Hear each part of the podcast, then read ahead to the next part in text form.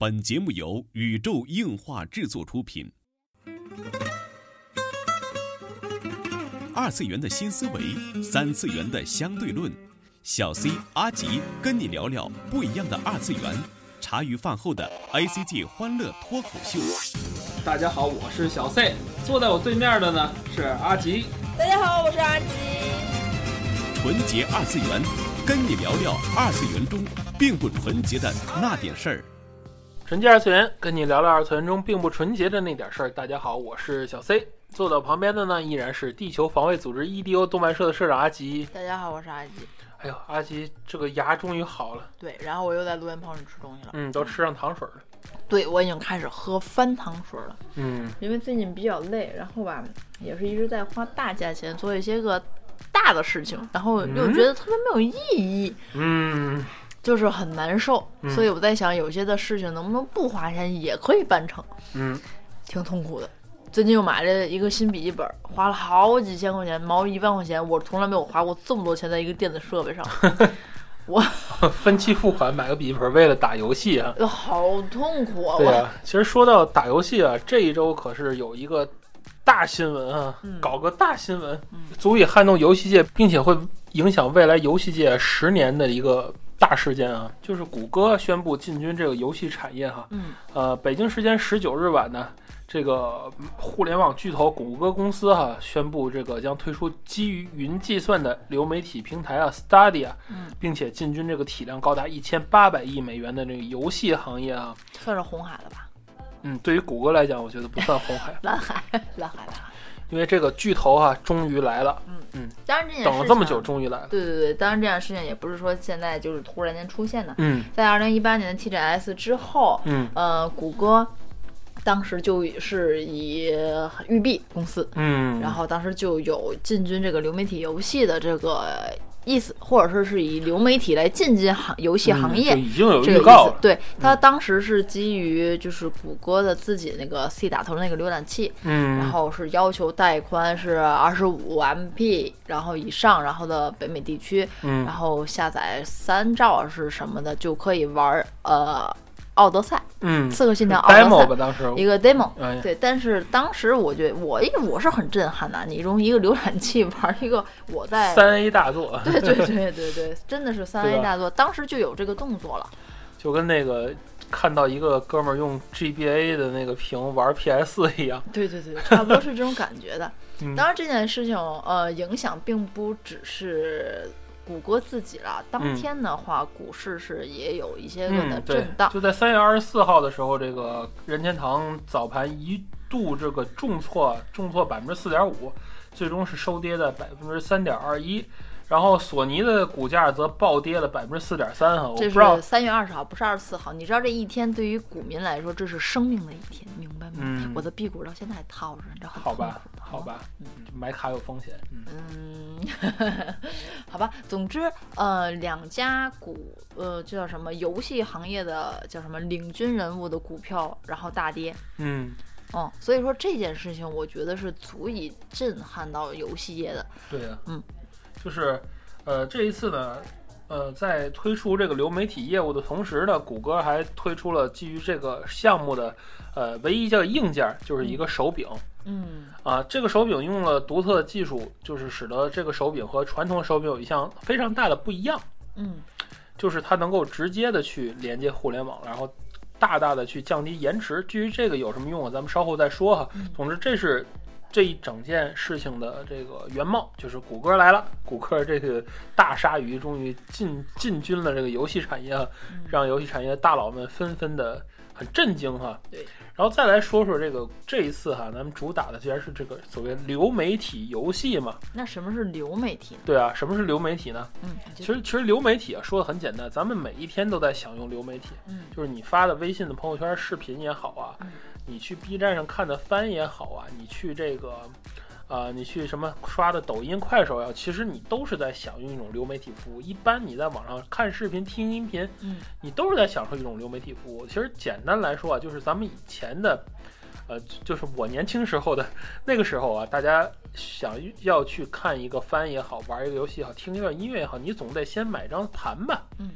对吧？那个盘就是以前一个叫做多媒体光碟嘛，那个时候嗯一个一个嗯一个 media 把它插到机器里去，嗯通过那个 loading，对吧？大家看惊奇队长 Loading 知道就 loading，哎，就是就是外星人说，嗯，都干嘛？loading，呃 loading 的时候把它 loading 到这个机器上，然后你在本地去播放这个媒体，这叫就是本地媒体嗯。流媒体就是当然是基于把这些媒把这些媒体信息压缩上传，压缩上传，在然后分段儿，对分段儿在在网络上上面对及时的你可以看到，及时可以看到，对，就是这么一种技术，特别简单，它不用 loading，对吧？对它在网上直接可以看。我们买看番再也不用像以前啊在天桥底下买盘了，对，就是直接去流 B 站看流式传输对，看正版的这个这个这个视频的资源吧，对对吧？其实呃，流媒体游戏是个什么样的一个概念呢？其实大家可能很早很早就接触到了，就是你意想不到的早。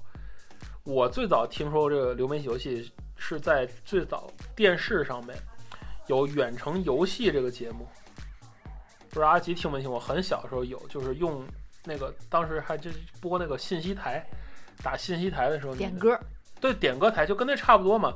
但是那个是你摁数字键的话，能在你的电视上去玩游戏。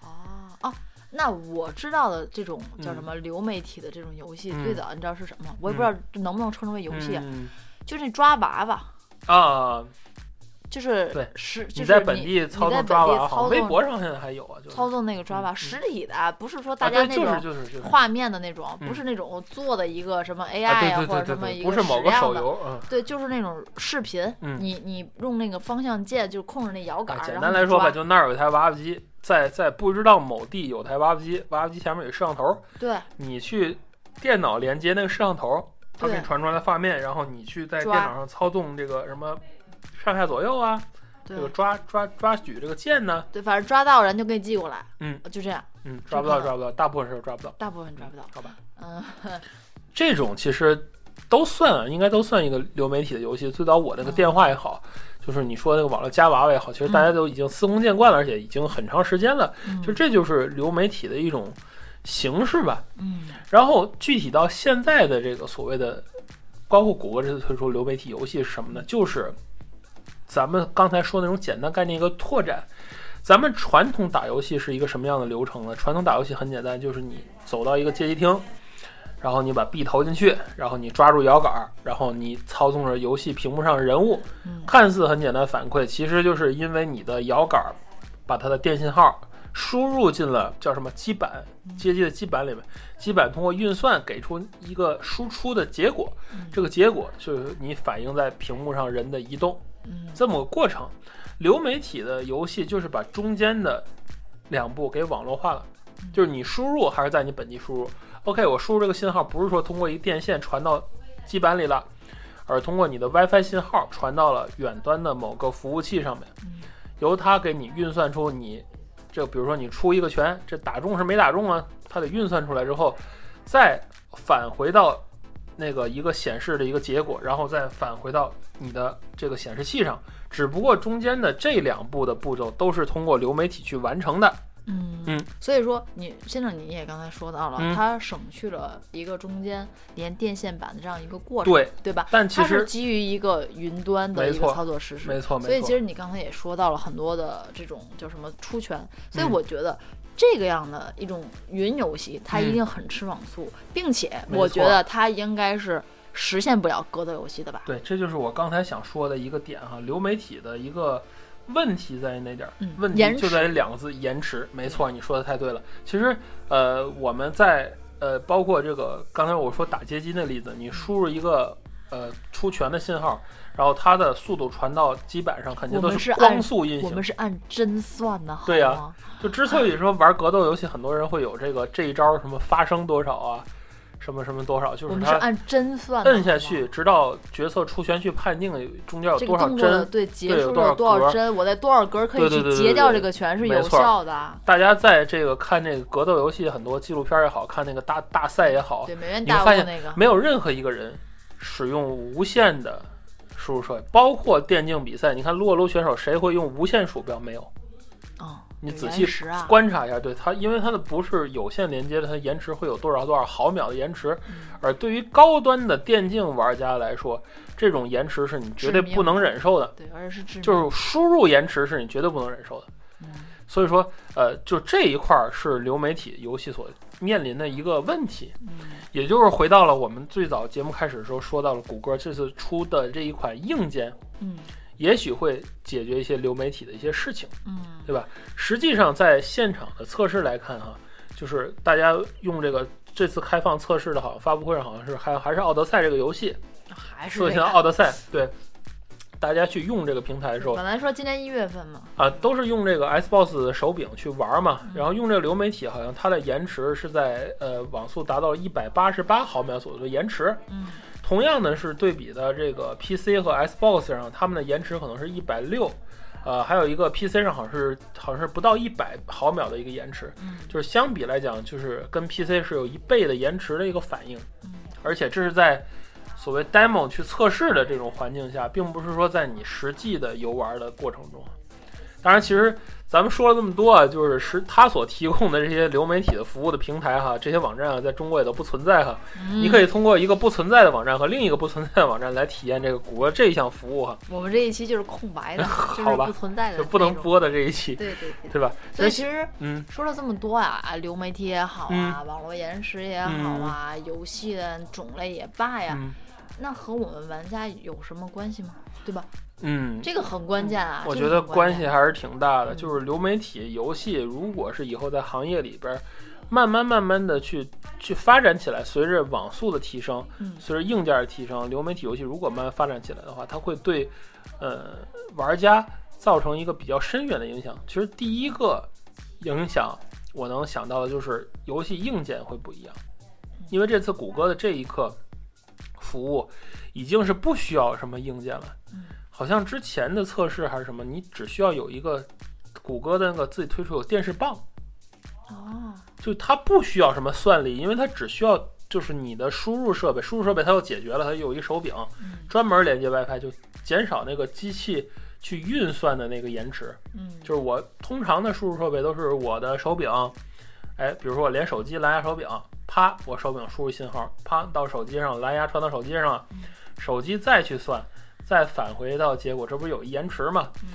这一次它的云端计算就是它直接去连到网，手柄去连到网，嗯。中间也是减少了一些个几毫秒的一些个延迟吧。其实先生，你说了这么多啊，首先我是这么觉得啊，可能咱俩说的不冲突啊。嗯首先第一件事情，当流媒体游戏的来临的时候，嗯我觉得它是一个变革，因为它可能会革了主机的命。啊，没错，这个也是我我非常认同你一部分，就是之所以说硬件不会那么贵了，它的里边隐含的意思就是说，以前的这种主机大战的这种这种形式会改变，因为各家如果都统一到流媒体的话，他们不需要拼一个主机的机能了，对，主要是玩家可以很受益，嗯其实这不会再就再吹一把任天堂，这把真的是任任天堂是比较正确，因为它一直没有在。大家都有目共睹，它在硬件上面、配置上面从来没有跟另外几家拼。嗯人家是对吧？我们我们永远是上一个时代的配置，但是我们提供最好的游戏感觉，对是任天堂一直所追求的。包括现在已经可以直接看鸟屁股了，拿纸看鸟屁股了，已经。呵，对，包括任天堂那个那个那个新出的那个什么 VR 纸盒子，就是说，其实我们我在个人在 NS 上是体验过流媒体游戏的。哦哦，我知道你说的是。嗯嗯嗯，就是特别吓人，然后就是他下了一个大型的网游，因为原来嗯玩过是《梦幻之星》梦幻之星网络版，嗯，因为在 NS 上，我这个我知道，老 C 他去下了一个《梦幻之星》，说是免费的，然后特别兴奋，说哎不错的话，咱俩接着啊，玩。然后我说先挂着吧，然后旁边去洗手去了，然后洗完手下完了下完了，然后一看这个好像才几兆，我说哎这么大个游戏，我说才几兆，嗯，我说这不会是进去之后又得下载吧？但是进去之后直接就进进游戏了，然后我一惊，然后再仔细看啊，游戏有淡淡的马赛克，呃 不知道为什么会有淡淡的马赛克，后来发现哦，仔细一看才知道哦，它是原来是个流媒体的游戏，它就是一个。等于它为什么那么小的？就是只需要我连接它一个视频视频的网站嘛，就跟咱去看那个游戏直播一样。嗯大家想象一下，就是你看游戏 UP 主打直播的时候，就是你的画质，比如说调到比较低的画质的时候，它不会有马赛克嘛那种。我玩《梦幻之星》就是这样。嗯，所以其实这是我想说的第二点，嗯，第二点就是游戏性将会取代游戏画面。成为游戏的主要的游玩性质，就会它会回到它的本质了。或者说，就是游戏画面不会再就是迁就于游戏机本身了。哎，其实我一开始，我之前因为为什么是人吹，我也是这个原因。大家也知道，我并不在乎游戏的画面。嗯。而且我之前我们很多期的讨论游戏也都在说这个问题。现在各家的厂商都在追求画面。嗯。画面好的，你已经看不出是个假人了。两极分化。就是三 A 级大作画面越来越好，对，就是游戏性越来越差，啊，然后普通游戏吧，可能游戏画面越来越差，但是游戏性非常好，对，就夸夸夸，现在都变成二 D 小格了，小屏，恨不得 FC 游戏，对，但是游戏性会越来越好玩，嗯，而且还真的有厂商现在在出 FC 游戏，这是一个另外一个另外一个后话，好像买什么游戏豪华版里赠一个 FC 的卡带，啊，这不说了，就是但是就是这种时代的时候，游戏性就变成了一种很没有什么用的东西，并不是说就是我某一家。比如说索尼之前我出了一个护航游戏，就是为了证明这款 PS 三或者 PS 四画面有多好，可以发挥我对帧率有多高，没有用了，在流媒体时代这个东西不管用了。对，游戏性又又成为了游戏本身的最重要的东西。除了游戏性之外，流媒体时代还会改变游戏的形式。嗯，而且不仅是游戏的形式，就是玩游戏的形式和直播游戏的形式也会被改变。为什么呢？因为流媒体时代，玩家既是观看者，同时随时可以乱入。就是我拿起手柄来，就可以跟主播去一块儿去游戏。然后主播也可以随时，比如说我在玩一个解解谜，我可以同时求助于所有的玩家。然后这个玩家如果去 join 去介入了之后，我就可以当时就可以掌控这个游戏，是我可以通过我的手柄去控制这个游戏。也会出现各种不同的。游玩方游玩方法，比如说，全世界的人在做同一关关卡，在同一个就是真正的属于全民的那种游戏成为可能。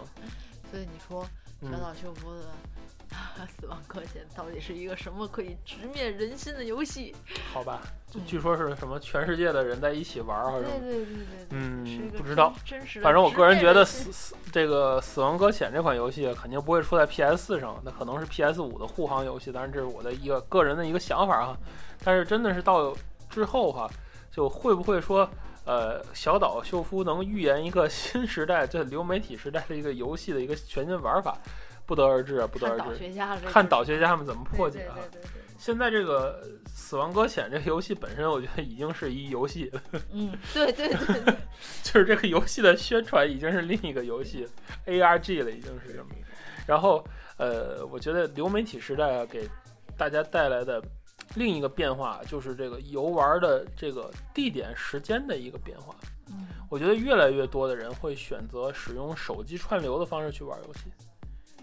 以至于我觉得以后还会出现那种，就类似携带手柄的那种手机啊，或者什么的一些新的一些游戏设备。现在的手机已经可以折叠的手机也出来了，所以它的屏幕也是取决于很大了。所以游戏来说，这是一个也有很有利的这样一个方向。我觉得以后可能会出现一个折叠屏的流媒体专用的一个游戏游戏机，不不知道是哪个厂子会出啊。但是说，哎，比如说我一打开是一个十英寸的屏，能够折两次，就是一个手机这么大的。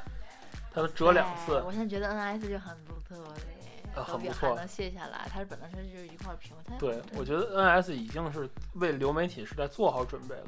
其实，当然随着五 G 时代的到来，哈，我觉得真的是，嗯，云计算的时代真的会走向，就是我们的身边吧。其实这话可能放到几年前说，我还不信。就跟我当初觉得 iPhone 三，就想不到现在 iPhone 十能干那么多事儿。对吧？现在随便抄出一华为手机，它拍照的照片就比我的五 D Two 要好，那种感觉哈，就是无论像素也好怎么样，包括它自带的照片编辑器，什么都挺好。然后包括现在的这个手机拍的视频，远比我刚开始去做视频行业的时候那个我们电视台用那老的幺九零要好得多。就你你是不能想象的，它一旦说这个东西互联网的这种这种就是势力。进来之后，它真的是对传统游戏行业真的是一个大的革新。VR 的这个噱头已经过去了，我觉得终将落幕。对对对，包括谷歌，其实在在 VR 上面做的不是很成功，它也有尝试。眼镜嗯，做做的不是很成功。就是这个 VR 游戏的时代也是一个时代，但是这次流媒体，我觉得就是套一句广告词哈，我对你是真的，那个真的是很认真。我觉得后续啊，期待各个厂能给玩家在这个带来一个全新的体验啊，也希望后续咱们中国的网速真的能连通世界啊，不用我们天天在搞加速器。搞一些个游戏啊！我希望世界能够在这块儿游戏的这个这个这个大世界里能够连通起来。能是平的，能是平的，不用再对对对，不用再去两个不存在的网站去去扒游戏，这就好哈。这就是本期纯洁二次元内容了。纯洁二次元跟你聊聊二次元中并不纯洁的那点事儿。大家下期再会。哎，说起来，死亡搁浅，麦斯过两天来北京，有兴趣的小伙伴可以关注一下。嗯，就这一半天了。